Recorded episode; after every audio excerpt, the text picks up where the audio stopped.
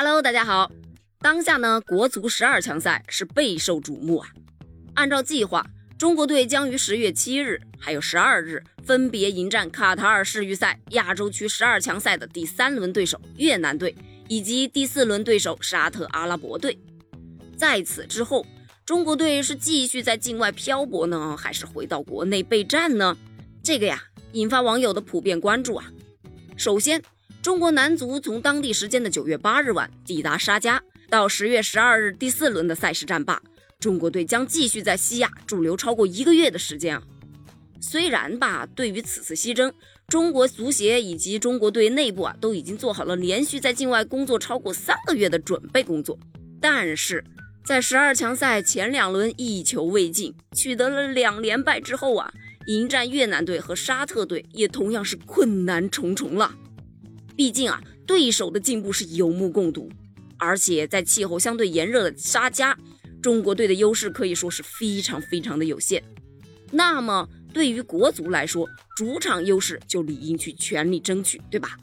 如果中国队能在家门口迎战阿曼队以及澳大利亚队，那么取分的几率啊，或将有所提升，也不一定啊。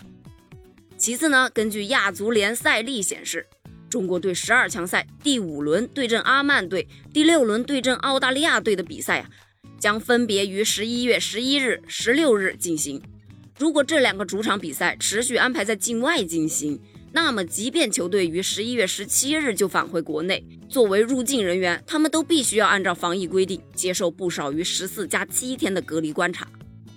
那么就意味着他们将无法如期参加中超联赛。为此啊。中国足协正全力以赴与各有关方面沟通，争取将国足十二强赛余下的主场比赛全部都安排在国内进行。